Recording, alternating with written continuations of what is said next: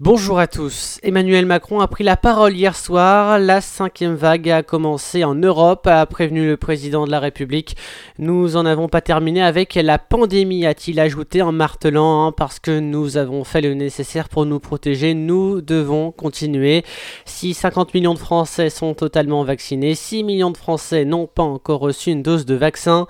Le maintien du pass sanitaire conditionné à la dose de rappel pour les plus de 65 ans à partir du 15 décembre et l'ouverture de la campagne de rappel pour les, pour les 50-64 ans à partir de début décembre. Voici donc les nouveautés euh, annoncées par le chef de l'État.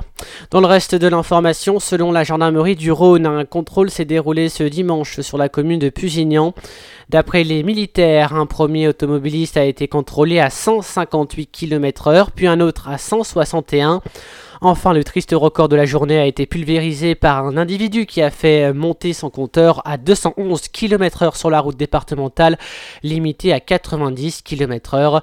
Le permis de conduire a été immédiatement retiré. À Lyon et dans le Rhône, la sécurité des élus va être renforcée. Ce mardi, le ministre de l'Intérieur Gérald Darmanin a demandé au préfet de France d'augmenter la surveillance autour des permanences des élus et si besoin de leur domicile. Aucune action d'intimidation et a fortiori aucune violence à l'égard des élus n'est tolérable, a-t-il ajouté dans un télégramme daté de euh, ce mardi, consulté donc par l'AFP. Par ailleurs, le premier flic de France a également demandé à ce que les messages de haine répétés sur les réseaux sociaux soient signalés au plus vite à la plateforme Pharos, la plateforme du gouvernement. Dans un peu moins d'un an, un vaisseau de la NASA s'écrasera volontairement à la surface d'un astéroïde. Dans quel but Dévier donc sa trajectoire, qualifiée de défense planétaire. Cette mission doit permettre à l'humanité d'être parée en cas de menace, d'impact à l'avenir.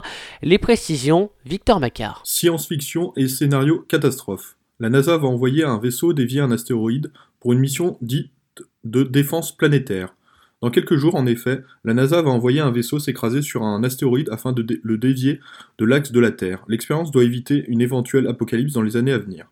C'est l'intrigue de nombreux films catastrophes, un astéroïde se dirige sur la Terre et les scientifiques ne savent pas quoi faire.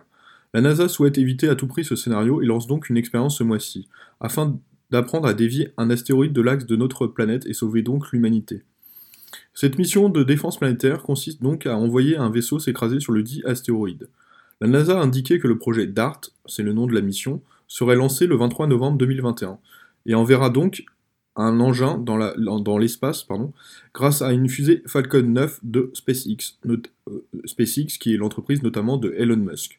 Son objectif tester la possibilité de dévier la trajectoire d'un astéroïde en situation réelle. L'astéroïde donc sera lunaire, appelé Dimorphos, long de 160 mètres, en orbite à des millions de kilomètres de nous. Dix mois plus tard, cette masse va s'approcher de la Terre et le vaisseau humain sera propulsé à 23 800 km/h sur lui. Leur impact devrait réduire ainsi la vitesse de l'astéroïde de près de 1%, suffisant, d'après les scientifiques, pour dévier son axe.